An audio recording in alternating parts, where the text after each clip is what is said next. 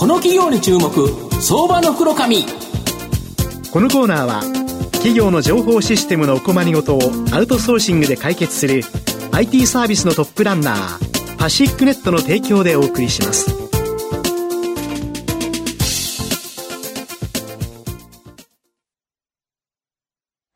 ここからは、相場の福の神こと藤本信之さんとともにお送りします。藤本さん、こんにちは。毎度、相場の福の神こと藤本でございます。よろしくお願いします。本日は AI 人工知能関連の企業なんですけど、話の中にですね、なぜか明石家さんまさんとですね、ダウンタウンの浜ちゃんが出てくる。この話、どこにつながっていくのか、ちょっと期待しながらですね、聞いていただければと思います。今日ご紹介させていただきますのが、証券コード513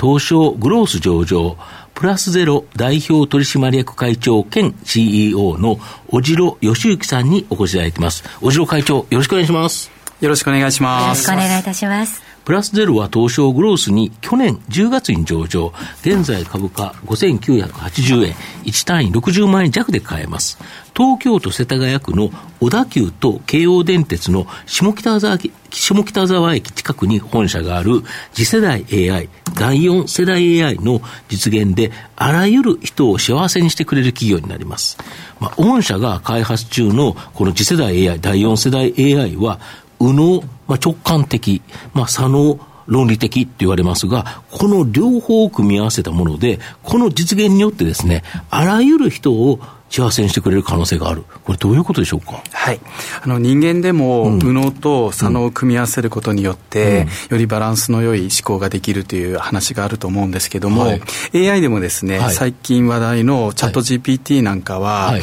まあ、あの、右脳に相当する、まあ、ある意味直感的な思考が得意な技術なんですね。で、一方で、ルールベースという人間がルールを組み上げるようなものは、左脳型で論理的思考で、まあ、しっかりとロジックを組み上げていくと。で、その2つを組み合わせることによって、今以上に、あの、こう、賢い AI を作っていけるということが、まあ、あの、こう、国家戦略としてもですね、うん。うん、今後10年間で日本が戦っていくべき領域として歌われてたりしまして、うん。うん、私たちはそこに対してですね、うん。うん、5年ほど前から集中して、うん、まあその後投資をしているというような状況でございます。なるほど。はい、で、その実現のために、御社のこの人員構成、かなりユニークになってるとか。はい、今何人おられるんですか？そうですね、今150名ほどいるんですけれども、はい、あの、3、4割があの、東大系というか、はい、東大のメンバーになってまして、で、特にですね、創業者が、まあ、グーグルと同じように、うん、あの、博士2人が、あの、作った、まあ、会社になりまして、社長と副社長が、そうですね、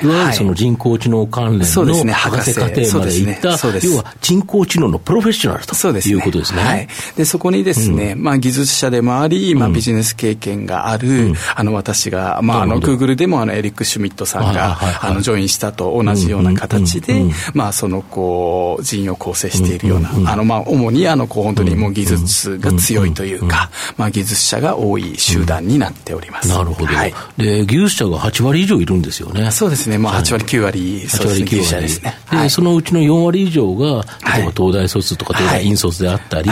あとは院卒の方もかなり多いんですよね。そうですね。そういった意味では、まあ、何かの分野を、その、こう、極めてきたメンバーが多い会社になっています。なるほど。東大ってあれですもんね。国語もできないと東大入れないですもんね。そうですね。特にあの、先ほど言った右脳と左脳を組み合わせるためには、あの、こう、まあ、既存のこう、機械学習って数学なんですけど、その、こう、右脳と左脳を組み合わせるときには、なんか分離融合というか、両方できなきゃダメなので、そうですね。そういった意味でそういう人材構成になってます、なるほど。で、現在、チャット GP に代表される、この生成 AI を活用した対話ソリューション。これをですね、御社開発中なんですけど、はい、ここに、御社独自の技術でですね、はい、さっきの明石家さんまの さんと、浜ちゃんの話が出てくるとか、ちょっと教えていただきたいんですが。はい、そうですね。あの、まあ、チャット GPT を代表した、うん、あの、こう、まあ、大規模言語モデルが今、うん、あの、こう、世の中を席巻していると思うんですけども、はい、言うならば、うん、その、こう、そういうチャット GPT はですね、新進気鋭の若手芸人なんですね。なるほど、なるほど。で、どういうことかというと、こう、何かいい振りをすると、すごいいい返しをしてくると。なるほど、なるほど。あの、もういいネタ持ってるねっていう感じなんですね。ただ、一方で、で、その、こう、彼をですね、光らせるためには、先ほど藤本さんがおっしゃっていただいた、明石家さんまさんと浜ちゃんが必要なんですね。どういうことかというと、多分トークバラエティでも、明石家さんまさんは全体を把握して、ベストのタイミングでその若手に振るじゃないですか。そうすると若手が光るじゃないですか。で、やっぱり誰かが全体を把握してなきゃいけないですよね。多分業務に適応する上でも、お客さんが何求めてるだとか、どういったことを提供しなきゃいけないか、まあ、今どういう状況かって全体を把握する。それが、まあ、明石家さんまさんの役割で、その中で触れるか。で、また、その、チャット GPT みたいなものは、まあ、いろんなものを学習してるんですけど、すごいざくっと言うと、確率的、統計的に、次にどういう言葉が来たら、あの、普通かっていう世界平均的なものを出してたりするんですね。なんで、話の流れによっては結構適当なことも言うんですよ。間違ってると。そうなんですよね。ちゃうやんけ。そうすると、浜ちゃんのようにうまくおいって突っ込んで、で、その突っ込み自体もまあネタにするっていうか、まあそういう中で流れをやっぱりこう作っていかなきゃいけないということ。で、その大御所二人がいるからこそ、あの、こうあれですね、チャット GPT が光ると。で、私たちの技術は、そのまあさっきあの、あれですね、宇野とさんの組み合わせるって言いましたけど、その組み合わせる側に、そういうこう、明石家さんまさんであるとか、浜ちゃんの役割っていうのをしっかり作り込んだものっていう。なので、より信頼性の高いというか、あの、まあ現場で通用する、あの、生成系 AI の仕組みを作れるという、あの、メカニズムです。なるほど。はい、これが実現すれば、はい、まあ市場規模が1兆円を超えるコールセンコールセンター事業、はい、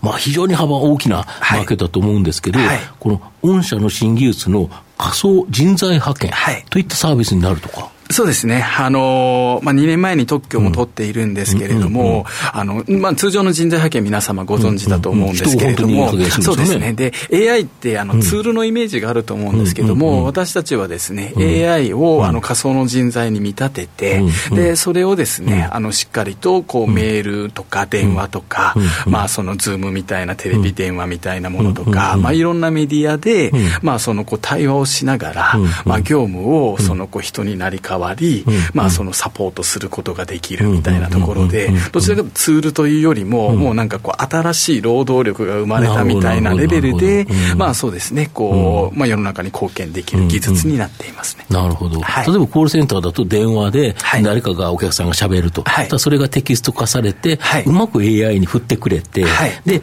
AI が回答してくれたやつを、また音声合成で音で返してあげる。そうですね、あの、そういった意味では、あの、コールセンターで、その、こう、本当にこう人の代わりに AI がまあ話を聞いて,、でその理解をして、でそしてそのお客さんにも返す、でそしてそれだけではなくてですね、例えば先方にこの資料を渡しといてって言ったら、先方って誰か、この資料って何かって分かんないと、業務だとできないじゃないですか。人間だと適当に言ってもなんか通じる時ありますけどね。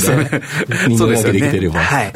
それができてない状態では分からないから、それって何ですか、誰にですか？どうやってですか？って聞いていくということですか？そのあたりをしっかりと把握した上で、なので、まあ、受け答えするだけじゃなくて、その以降の、まあ、タスクというか仕事をやってくれるみたいなのが、私たちの技術の結構特徴になってます。例えば、だからネット通販とかだったら、はい、買いますよああ、そうですかっていう形で、はい、買いますって言ってくれたら、はい、もう自動的に伝伝票が処理されてる技術的には、もうそこまでできますけれども、うん、まあ、イメージとしては、うん、まあ、その、あと、人がチェックして、承認ボタンだけ押せば、自動で流れると、まあ、そうですね。ただ、それが打ち込まなくてもいいと。そうですね。ただ、それが年になんか100回やって、全部正解だったら、あもう自動でいいやみたいな感じになると思うので、段階的には完全自動に近いような、まあ、ものが増えてくるんじゃないかなというふうに思います。なるほど。御社の今後の成長を引っ張るもの、改めて教えていただきたいんですが。はい。あの、今、あの、申し上げた仮想人材派遣が中心になるんですが、この技術自体は非常に汎用的で、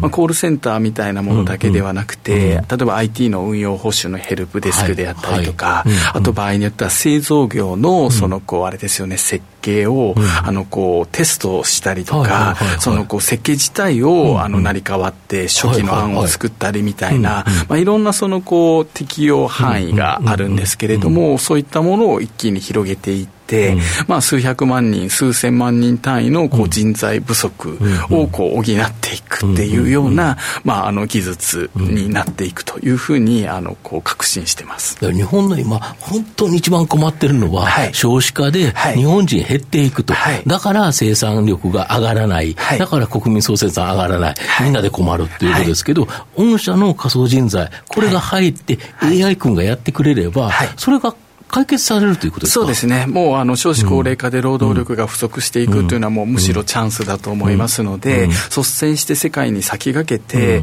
その AI とかロボットとかに、あの、こう、助けてもらい、そうですね、こう、日本はその、こう、あれですよね、ドラえもんとか鉄腕アトムとか、ロボットと人が、こう、まあ、仲良くコラボレーションして、そのこう、まあ、楽しく暮らしていくっていうことが。のび太一人より、なんかドラえもんといるのび太の方が 元気ですね。魅力的ですよね、で。そういうもうカルチャーもある国だと思いますので、まあ、そういったことをこう実現していける、まあ、あの、こう、会社に、まあ、こうなっていきたいというふうに思っています。一点だけお伺いしたい今すごい夢のある話ですけどこの仮想人材派遣というのは私たちは実感できるのはいつ頃の話になりそうなんです。あのもうそういった意味ではですね、はい、あの事実上のプロトタイプはもうできておりまして、はい、で今それをそのこう磨き上げている状況でして、あのおそらくですねあの皆様がそのこう私たちの仮想人材に触れていただくとあ賢いって思っていただけるっていうようなものがもうあの1年以内に確実に出てくるというような状況だと思っています。はい、ありがとうございますまあ、最後まとめさせていただきますと、プラスゼロは開発中の右脳と左脳を組み合わせた次世代 AI、第4世代の AI を実現させ、あらゆる人を幸せにしてくれる企業になります。コールセンター向けの対話ソリューションは人間と AI を融合させたサービス。コールセンターの生産性を劇的にアップさせる可能性があります。近く実際の運用を始めることが想定されており、実際開始されれば世界を変化させるというふうに思います。中長期投資でじっくりと応援したい相場の福の神のこの企業に注目銘柄になります。今日は証券コード5132東証グロース上場プラスゼロ代表取締役会長兼 CEO の小次郎義行さんにお越しいただきました。小次郎さんありがとうございました。ありがとうございました。ありがとうございました。藤本さん今日もありがとうございました。どうもありがとうございました。企業の情報システムのお困りごとアウトソーシングで解決する IT サービスのトップランナー。東証スタンダード証券コード3021パシフィックネットはパソコンの導入、運用管理、クラウドサービスからデータ消去、適正処理までサブスクリプションで企業の IT 部門を強力にバックアップする信頼のパートナーです。取引実績1万5000社以上、東証スタンダード、証券コード3021パシフィックネットにご注目ください。この企業に注目、相場の黒髪。このコーナーは企業の情報システムのお困りごとをアウトソーシングで解決する IT サービスのトップランナーパシックネットの提供でお送りしました。